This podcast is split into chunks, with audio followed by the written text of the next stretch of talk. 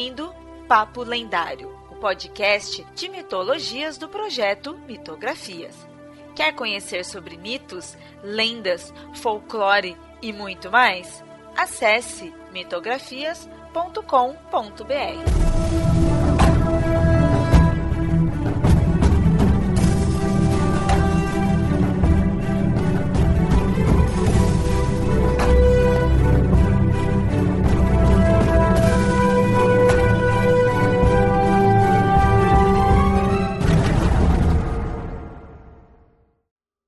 ouvinte! Sempre avisando, esse episódio foi publicado primeiramente lá no canal do Mitografias no YouTube. Se inscreve e curte os vídeos lá também.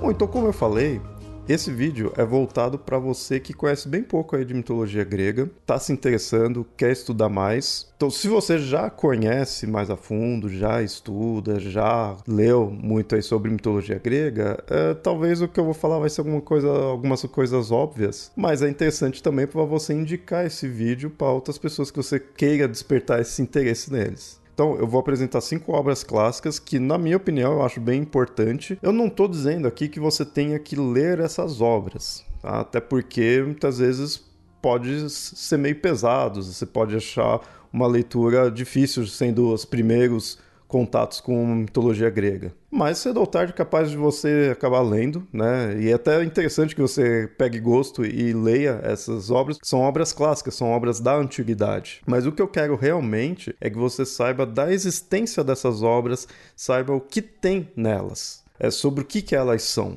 qual que é o conteúdo, qual que é o, o estilo delas. Por que isso? Por causa que, ainda ou não, por elas serem bem importantes, elas vão ser citadas em muitos outros locais onde você estude mitologia, onde você pesquisa. Você vai pesquisar na internet mesmo sobre algum mito, você vai ver referências dessas obras, dos autores dessas obras. Então, para você não ficar perdido. Então, é importante você pelo menos saber sobre o que elas são, para quando você ver alguma referência delas, você entender, você, como falei, né, você não ficar perdido. Por isso que eu vou falar dessas cinco obras é opinião minha, mas eu acho que muita gente aí que estuda mitologia grega vai concordar com essas obras, claro. Mas é interessante aí, se você já conhece e quiser citar alguma outra, fica aí livre aí para comentar nos comentários.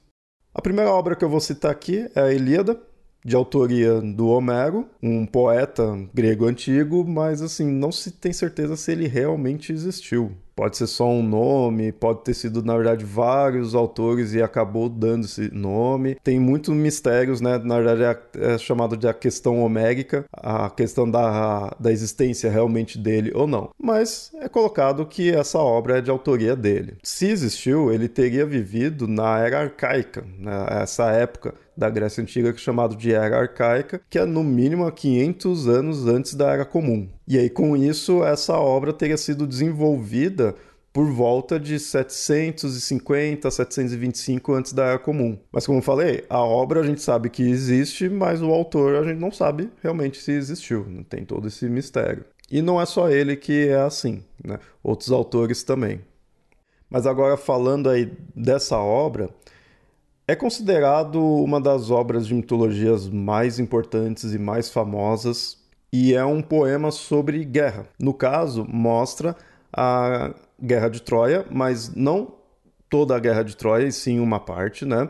É, a Guerra de Troia, o que foi? A Guerra de Troia, ela foi a guerra dos gregos, ou para ser mais exato, dos aqueus, que é assim que é posto o nome dos gregos nessa obra, contra os troianos pelo fato de o Paris, né, um príncipe troiano, ter lá raptado, ou não exatamente raptado né, em si, mas ter levado a Helena, uma rainha espartana, ou seja, grega, para Troia.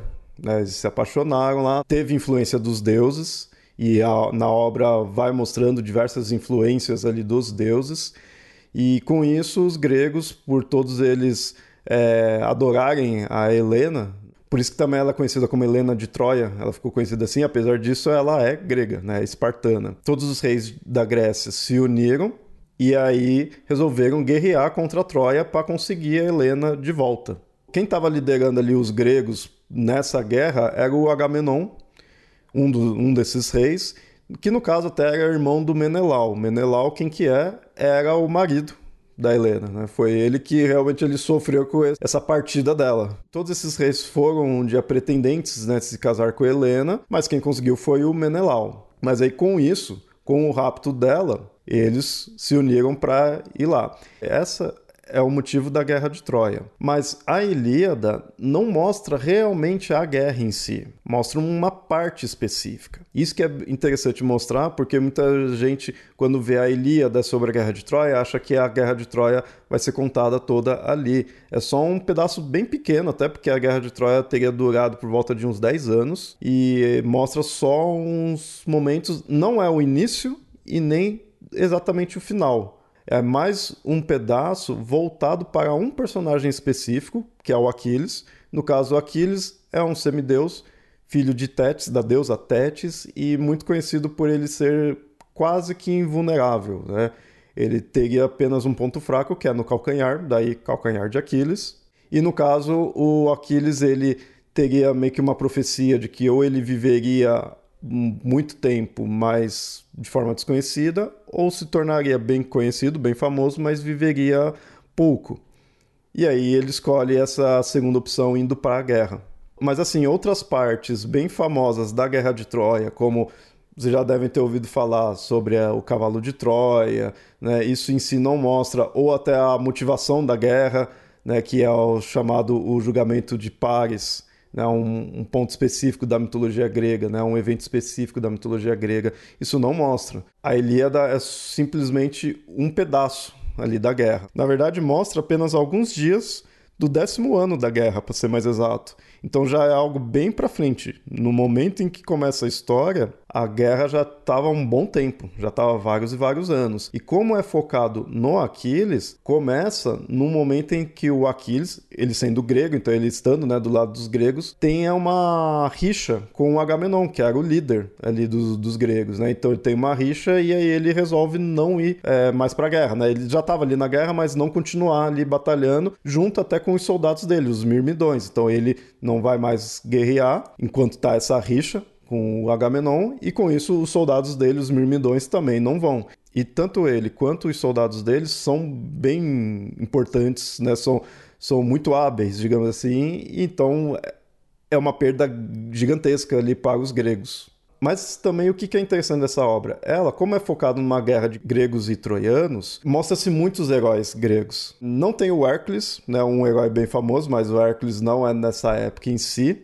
As aventuras do Hércules é em outros momentos, mas tem muitos outros heróis bem famosos, tanto do lado dos gregos quanto dos troianos. E mostra-se muito da intervenção dos deuses, e os deuses que também ficam é, divididos Alguns estão do lado dos troianos, outros estão do lado dos gregos. Então é um poema de guerra e aí mostra tanto a relação ali dos guerreiros, dos mortais, com os deuses também, às vezes ajudando, atrapalhando, né? Então toda essa interação divina com os guerreiros em si é mostrado na, na Ilíada. Porém, não mostra o final também da guerra. falei, não mostra o início e também não mostra o final. A gente só vai saber algumas consequências dessa guerra, quem sobreviveu ou não, em alguns casos, em outras obras que até uma delas eu vou falar daqui a pouco. Essa obra, como muitas outras obras gregas, da mitologia, ela na verdade começou de forma oral. E só depois de por volta de uns dois séculos que realmente foi colocando no papel, digamos assim. Então isso também você imagina que pode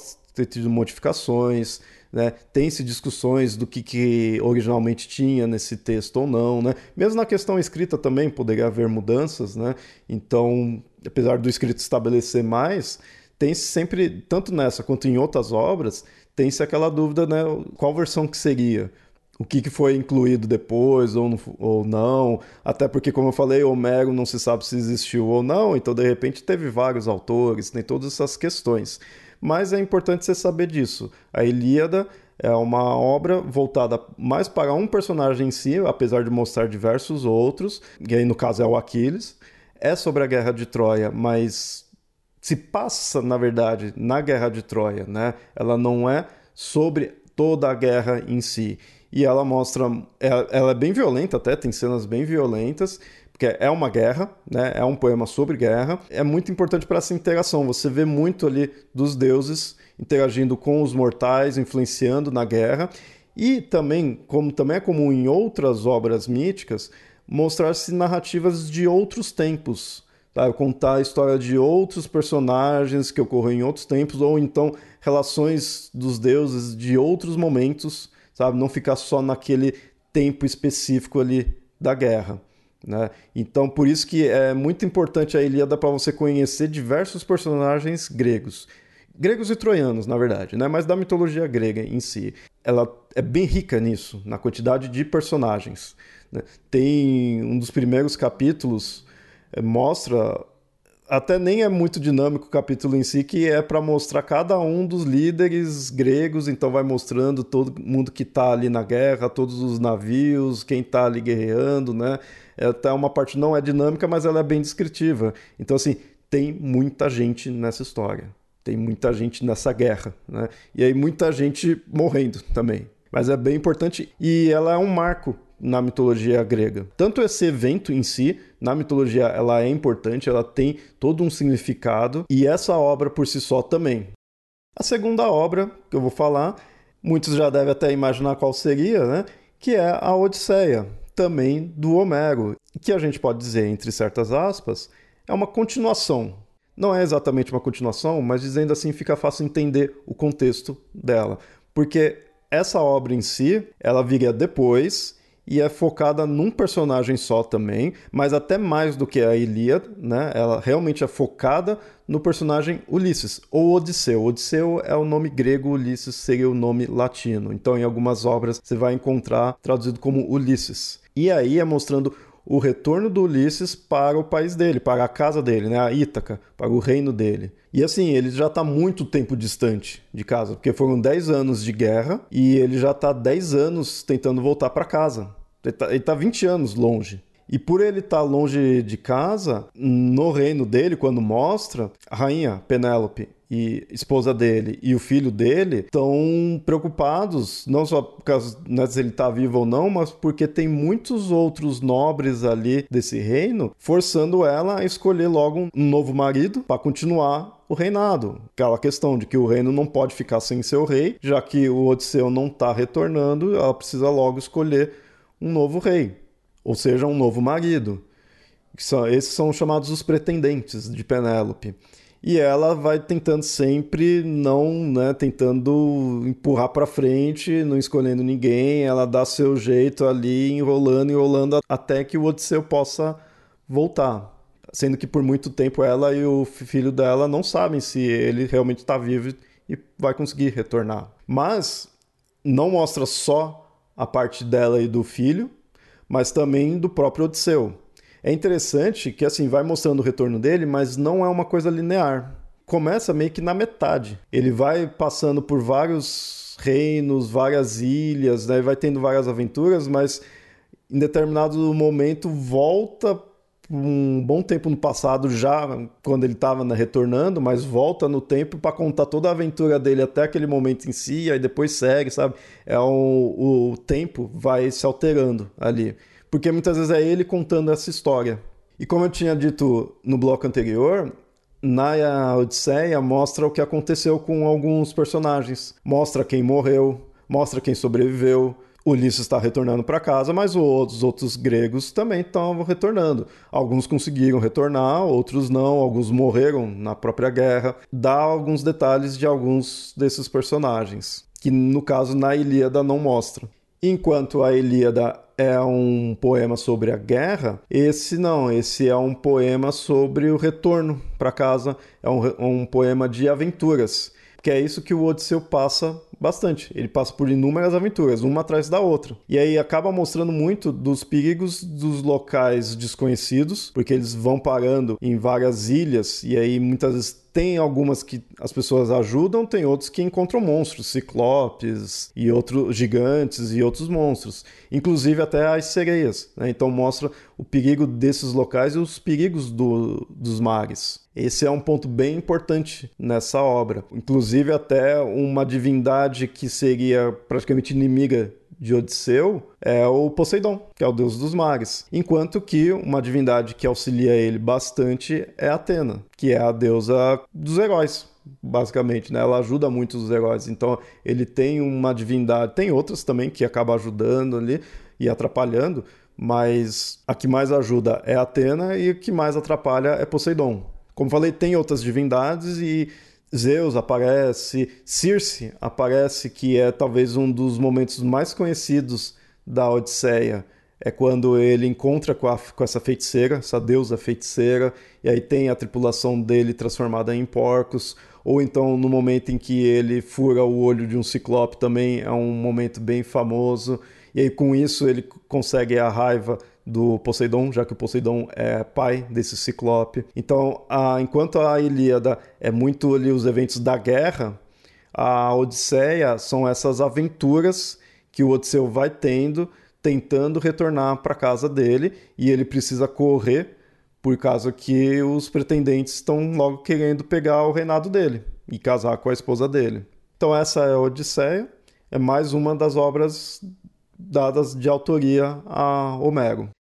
Bom, e se antes eu falei de duas obras do Homero, dessa vez eu vou falar de mais duas obras de outro autor. No caso, ambas agora são do autor Exildo. E a primeira é a Teogonia, então muitas vezes você vai encontrar como Teogonia de Exildo. E no caso, essa obra, é, como já diz o nome, ela é focada na origem dos deuses gregos. A palavra Teogonia significa isso, origem dos deuses. Mas ela também trata da cosmogonia, ou seja, da origem do universo, do cosmo em geral, ou seja, de tudo que existe. Por quê? Porque, querendo ou não, os deuses foram os primeiros seres e elementos a nascerem. Então, o nascimento dos deuses coincide com o nascimento do cosmo. E esse é o foco dessa obra: nascimento do universo, dos deuses e também da ascensão de Zeus ao poder. Essa obra acaba sendo muito, muito importante mesmo por causa disso.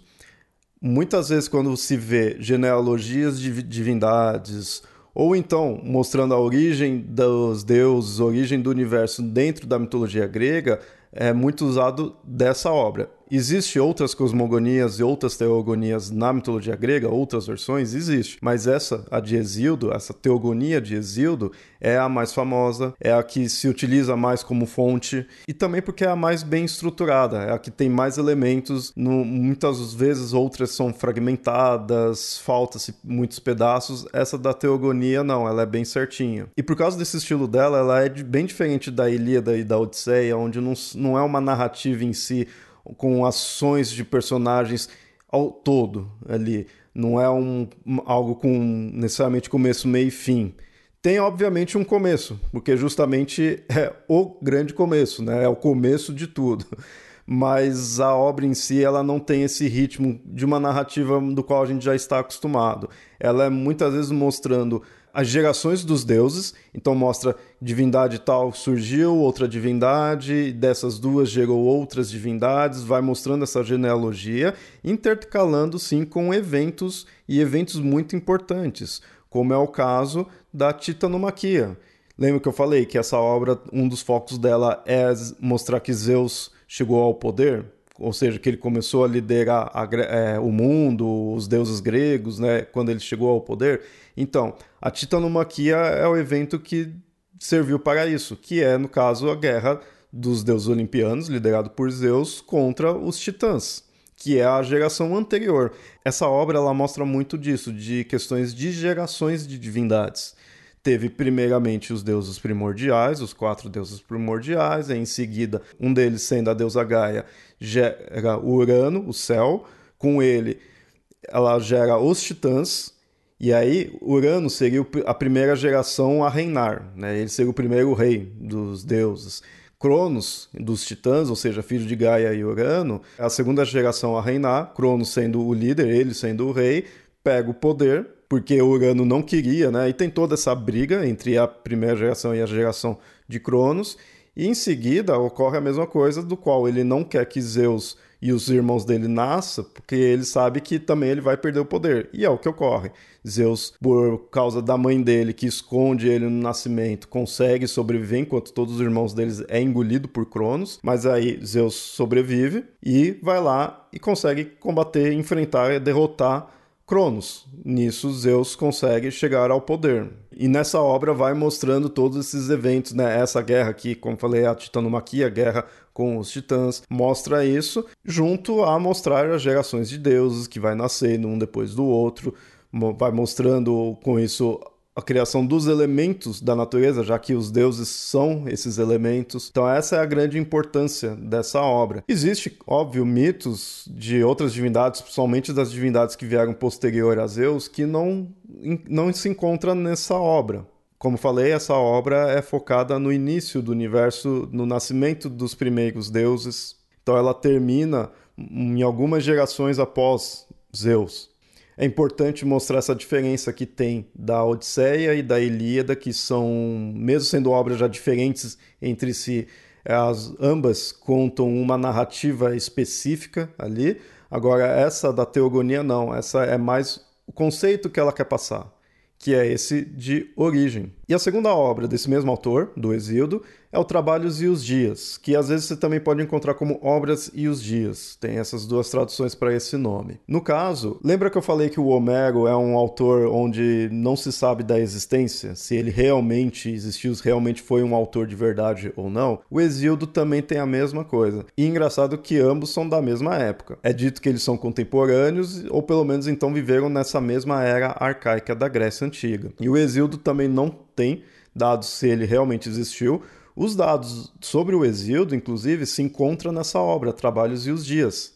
O que se sabe dele, onde ele nasceu, onde ele viveu, a família dele, encontra-se apenas nessa obra, porque ele é o narrador e personagem dessa obra, Trabalhos e os Dias. Então, também, apesar de ter informações sobre ele, não dá para levar isso como algo que prove a existência pode ser realmente apenas um personagem. E o foco dessa obra tem um quê mais moral, de ensinamentos de conceitos de certo e errado. Que aí, no caso, ele sendo o narrador personagem, é ele mostrando alguns ensinamentos para o irmão dele e, com isso, utilizando elementos da mitologia grega, utilizando determinadas narrativas. E aí a importância está em duas narrativas específicas que ele utiliza, que é a de Prometeu e Pandora e a das cinco idades da humanidade. Ou seja, enquanto a teogonia, como o próprio nome diz, é a origem dos deuses, então é voltado para os deuses, a contar narrativas dos deuses, ou origem, para ser mais exato, essa, Trabalhos e os Dias, é mais voltado para a humanidade. No caso, o mito de Prometeu é do qual ele rouba o fogo dos deuses e entrega para a humanidade. O Prometeu seria um deus que gostava muito da humanidade, então ele quer cuidar ali da humanidade, mas com isso ele acaba enfrentando Zeus. E aí tem a punição que Zeus traz tanto para Prometeus quanto para a humanidade em si. No caso, essa punição vem na forma da Pandora. A Pandora sendo a primeira mulher, e junto a ela traz-se a caixa de Pandora, que é um mito onde mostra o porquê desse nome. É uma caixa que continha todos os males e é, foi entregue a ela na verdade, foi entregue ao Prometeu, Prometeu recusou e entregou-se para o Epimeteu, que é o irmão do Prometeu, que não era tão inteligente quanto ele. E aí nisso a Pandora, que se casou com o Epimeteu, abriu essa caixa e aí distribuiu todos os males para a humanidade. Então essa foi a forma de punir por causa de todas as vezes que Prometeu enfrentou Zeus quis enfrentar Zeus. Ou seja, você vê que é focado no nosso destino, em como a humanidade, por que, que a humanidade sofre, por que, que existem os males. Então, esse mito traz isso. E é interessante que, como eu falei, Pandora é a primeira mulher. Ou seja, antes disso já existia a humanidade, mas era apenas homem. Então, nesse, nesse sentido, homem era sinônimo sim de humanidade. Quando fala a criação do homem, de fato, não existia mulher. A criação da mulher vem desse evento, desse mito, e aí sim que o mundo vai se tornando como a gente conhece hoje. Isso é mostrado também no outro mito que o Exildo conta, que é a das cinco idades da humanidade ou cinco idades do homem, que é a idade de ouro, prata, bronze, a idade dos heróis e a de ferro. No caso, são idades, ou seja, são determinados períodos onde Zeus muitas vezes foi destruindo ali a humanidade e criando outra, e cada vez pior, cada vez de qualidade inferior, ou seja, cada vez foi tendo mais problemas, né? cada vez uma qualidade pior. tendo doenças ou guerras, também tudo de ruim, né? Cada vez foi piorando. Zeus criava outras, outra humanidade e a qualidade piorava. A de ouro então seria a melhor e a de ferro é a pior. E há quem diga até que a de ferro seria essa nossa idade atual, porque de todos os problemas que a gente tem. Viria desde a antiguidade, mas assim, porque a de ouro, a de prata, a de bronze seriam extremamente antigas, extremamente distantes de nós. Seria praticamente uma outra raça, é a humanidade, mas não é um outro tipo de humanidade. A dos heróis, que é a penúltima, é para encaixar nesses mitos comuns da mitologia grega aí de mostra os heróis, Hércules, Perseu, toda essa época aí onde haveriam-se muitos heróis, seria essa idade dos heróis que é anterior à de ferro. Por isso que é dito que a de ferro é muito provável de ser a nossa, né? E da mesma forma que o primeiro mito que o Exildo conta para o irmão dele, que mostra os problemas da humanidade e com isso questões de certo e errado, como que deve agir, a questão, a importância do trabalho, por isso também esse nome da obra, né? Esse das cinco diferentes idades da humanidade também mostra isso. Ou seja, aqui você vê como que são obras bem diferentes, a Teogonia e o Trabalhos e os Dias, apesar de considerar-se do mesmo autor, enquanto um é voltado para os deuses e a origem dos deuses e como eles foram é, foi trocando de gerações, aqui é já voltado para os humanos. Então, sem suas diferenças, suas similaridades. Mostra-se também gerações, mas no caso essas cinco idades, mas é voltado para o homem e aí mostrando os problemas da humanidade. O que nós enfrentamos, ódio, guerra, é, tudo isso daí é bem focado nessa obra. Então essa é bem a, a, importância. Quando a gente vê falando sobre as idades da humanidade, muito advém dessa obra. E indo agora para a última obra, eu vou falar dos hinos homéricos. No caso, esse não é especificamente uma única obra em si, é na verdade um conjunto de hinos. Então você vai encontrar eles separados por aí. Aqui mesmo em português foi publicado várias vezes e separados, mas também existe sim uma obra do qual traz todos eles junto. E até eu fico a indicação, quem sabe eu faço aí um vídeo indicando essa obra em si, mas é sempre um conjunto desses hinos. E o que, que são esses hinos? São textos voltados diretamente para os deuses, e aí são 33 hinos para 22 divindades diferentes. No caso, na verdade, só duas ali não são exatamente divindades. Um que é Heracles e os Dioscuros, que são semideuses. Nesses dois casos não são exatamente divindades, mas todo o restante são, que aí no caso são Afrodite, Apolo, Ares, Artemis, Asclépio, Atena, Deméter, Dionísio, Gaia, Hefesto, Hélio, Hera, Hermes, Réstia, as Musas, Pan, Poseidon, Reia, Selene e Zeus. É bastante divindade. Muitos desses são os mais conhecidos, inclusive por causa disso mesmo. Né? Esses hinos eles eram usados para celebrar a divindade, fazer uma certa invocação nessa divindade, usado muito em festas, em celebrações. Então, é por isso que o conteúdo deles serve muito para enaltecer.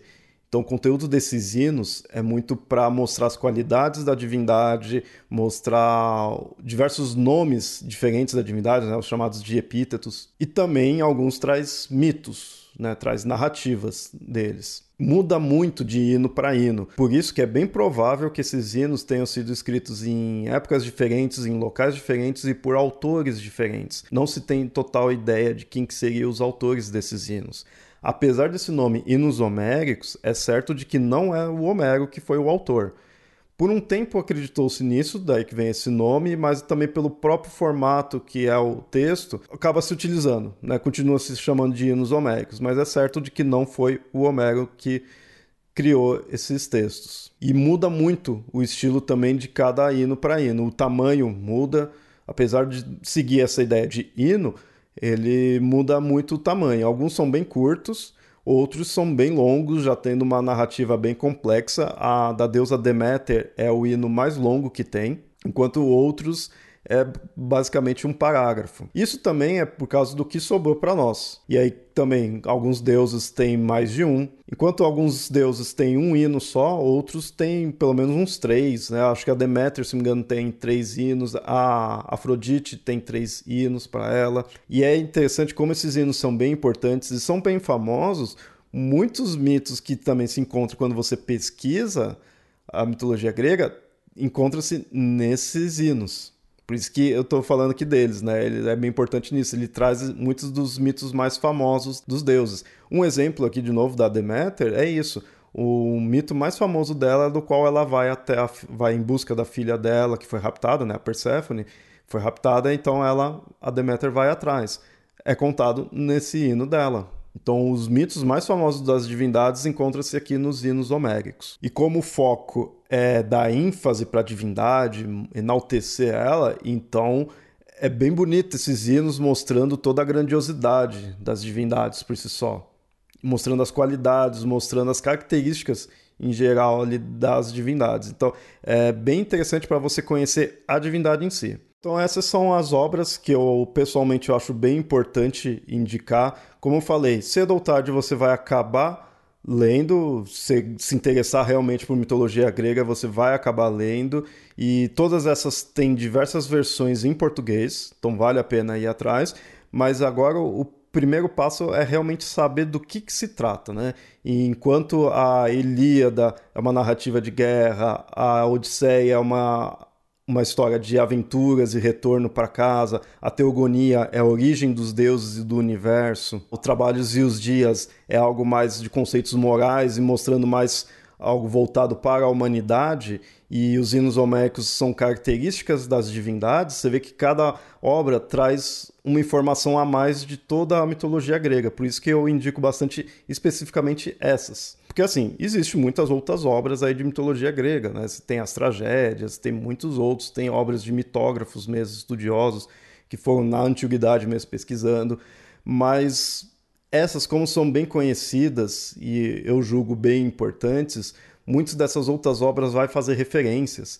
E é interessante você saber o que, que tem nelas para quando ler essas outras, você não ficar perdido ou quando pesquisar a mitologia grega por si só na internet ou diversos livros aí de sobre o assunto, esses autores, no caso, esses dois, Homero e Hesíodo, e o conteúdo dessas obras vai ser muito citado. Por isso que eu acho bem importante indicar essas em primeiro lugar para você que está conhecendo agora. Se você já conhece mais aí de mitologia grega e acha que tem outras obras que também é importante começar a ver o conteúdo, fica à vontade aí para indicar aí nos comentários.